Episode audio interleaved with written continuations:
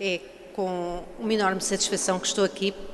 Eu vou-vos eh, falar convosco de vários tópicos. Não vou hoje, se calhar, alguns estavam à espera que eu fosse falar da, do transistor de papel, da eletrónica de papel.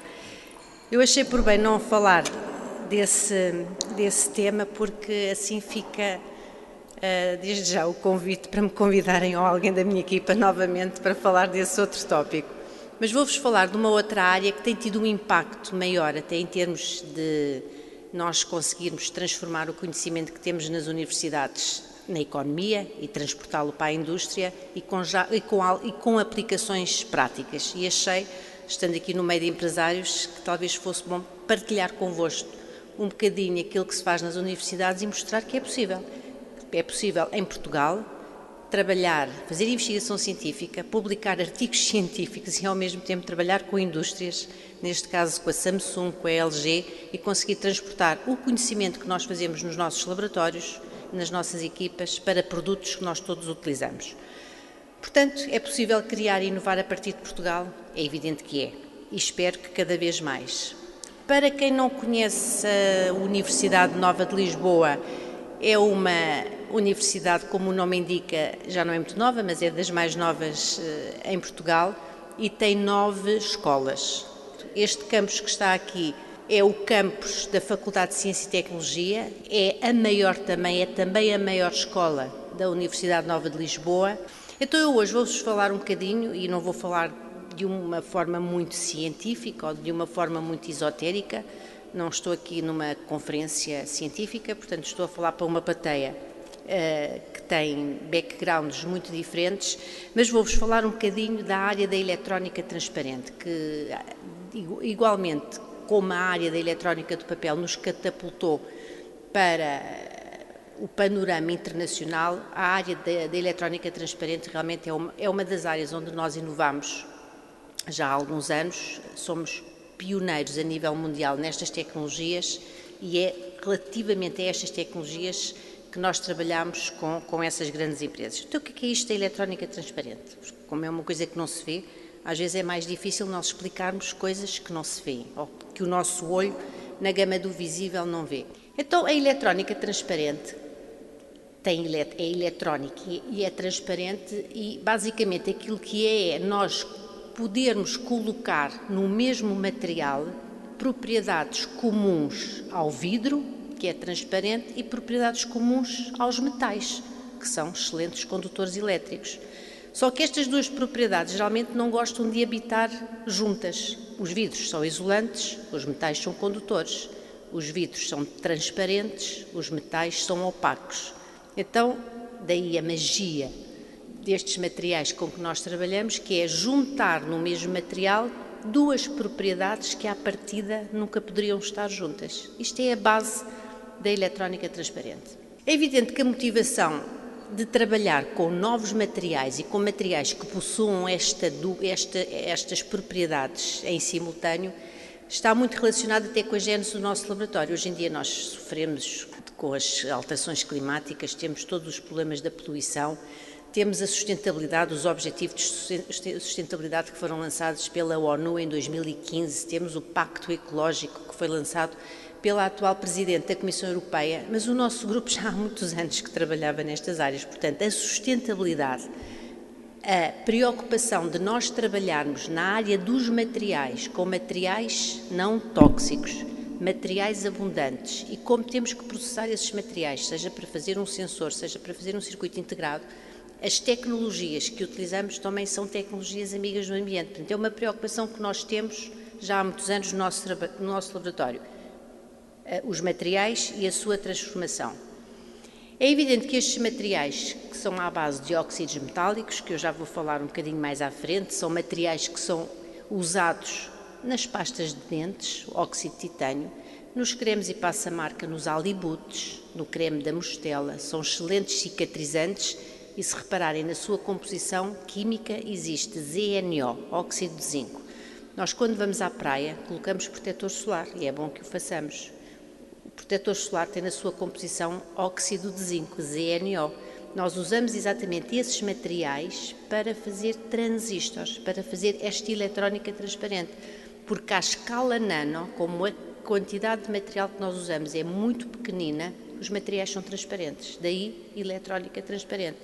E depois estes materiais e a sua correspondente aplicação têm imensas vantagens, o que nem sempre é, é possível. Nós, quando estamos a queremos uh, baixar o custo de um produto ou queremos aumentar o desempenho daquele produto, geralmente quer dizer o preço e aumentar o desempenho são coisas que não são muito compatíveis. Neste caso é, são. Portanto, os materiais são ecologicamente corretos, como dizem os brasileiros, são mais baratos e têm, uma, uh, têm um desempenho superior do ponto de vista elétrico, são materiais estáveis, portanto, são óxidos, não oxidam. Eu, por vezes, costumo dizer, são pedras, são os materiais que são usados nos cimentos, nas pedras, esses, todos esses materiais têm estes óxidos metálicos. E eles, como já estão oxidados, não se deterioram, porque são estáveis.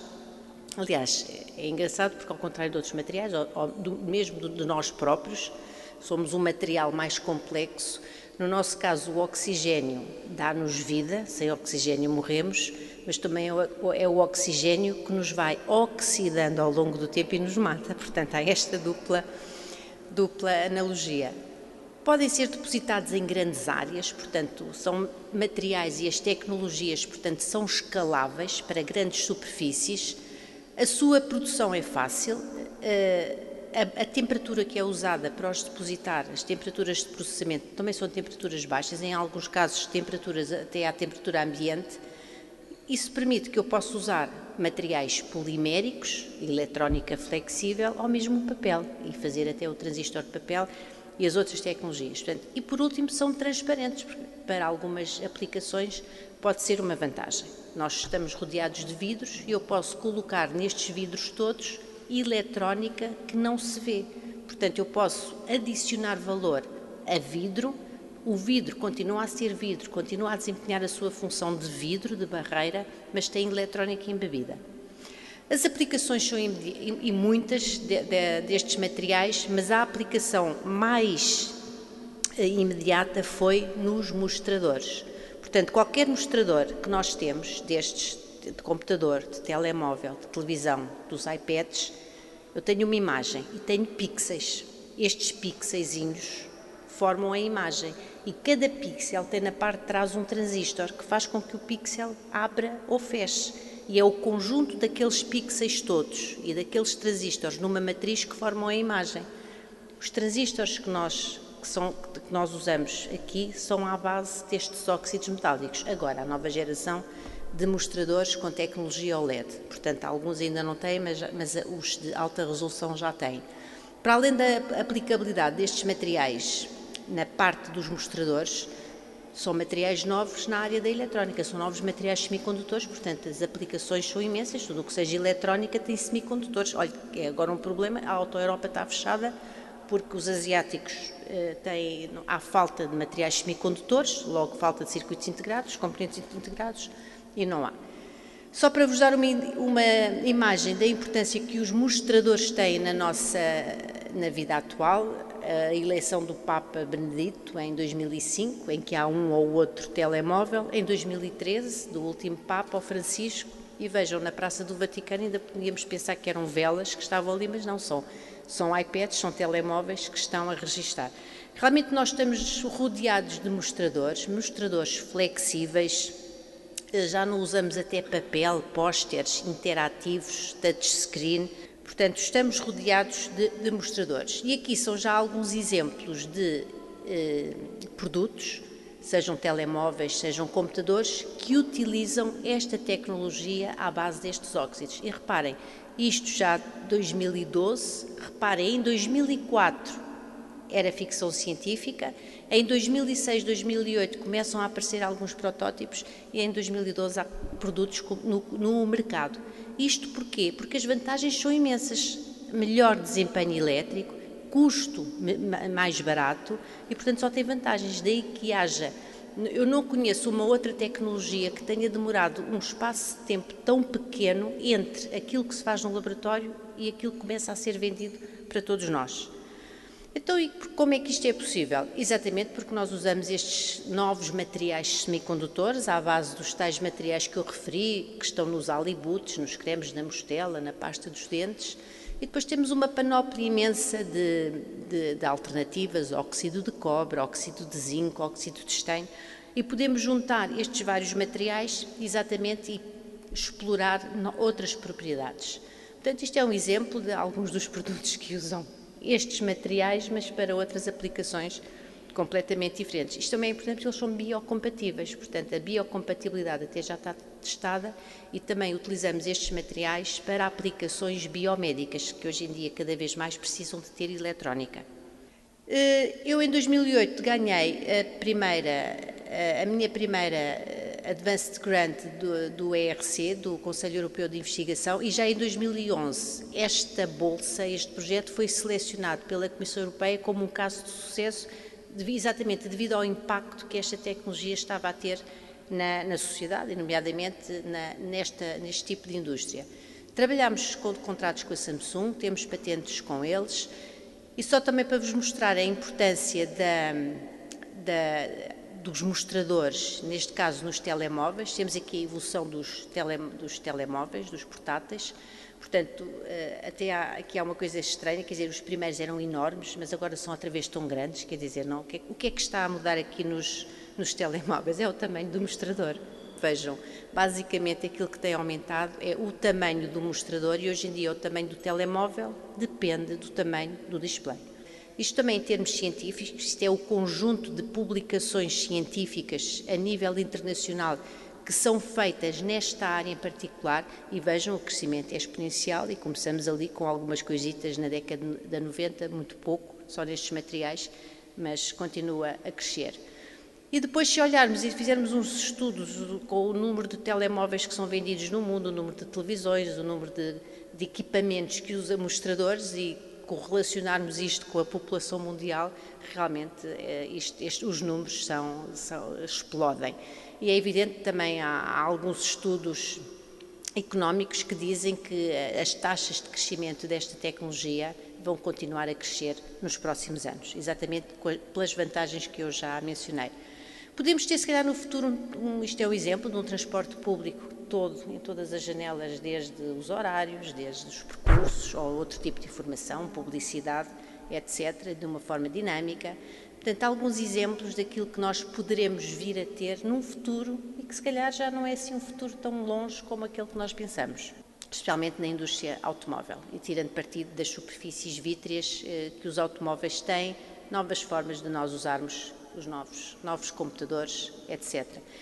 E o ano passado, mais uma vez, a Comissão Europeia, no, no, tentar valorizar cada vez mais o investimento que se faz na Europa em ciência e tentar que esse investimento, esse conhecimento, que o conhecimento gerado desse investimento dê origem a patentes, a produtos, a empresas, lançou um prémio que se chama European o Horizon Impact Award, que é premiar projetos que já tenham finalizado, mas que tenham tido impacto na sociedade. Eu candidatei-me com aquele outro projeto meu que já tinha sido selecionado em 2011 e ganhei o ano passado, portanto, este, mais este prémio. E pronto, isto é evidente, é como tudo, é como numa empresa. Nós temos também uma empresa ali para os lados da Caparica, é trabalho de equipa, fundamental. Sem trabalho de equipa não há não se chega a lado nenhum e, acima de tudo, uma equipa motivada. Portanto, isto é parte da equipa. Eh, nós somos um laboratório associado entre os materiais da Caparica com a física da Aveiro, da Universidade de Aveiro. Fomos recentemente avaliados, portanto, somos o laboratório associado número um a nível nacional, eh, com a classificação recorrente de excelente, e é isso que nós tentamos ser. Não queremos ser o maior laboratório do mundo, mas queremos ser o melhor laboratório do mundo, nesta área em particular, porque não podemos ser bons em tudo, como é evidente, mas pelo menos é isso que nós fazemos. E por último, gostava só de finalizar com este provérbio que tem muito a ver também com o teamwork. Se queres chegar eh, rápido, vai sozinho, se quiseres chegar longe, vai acompanhado. É isso que nós queremos fazer também convosco e com este país tão bom em que nós vivemos. Muito boa tarde.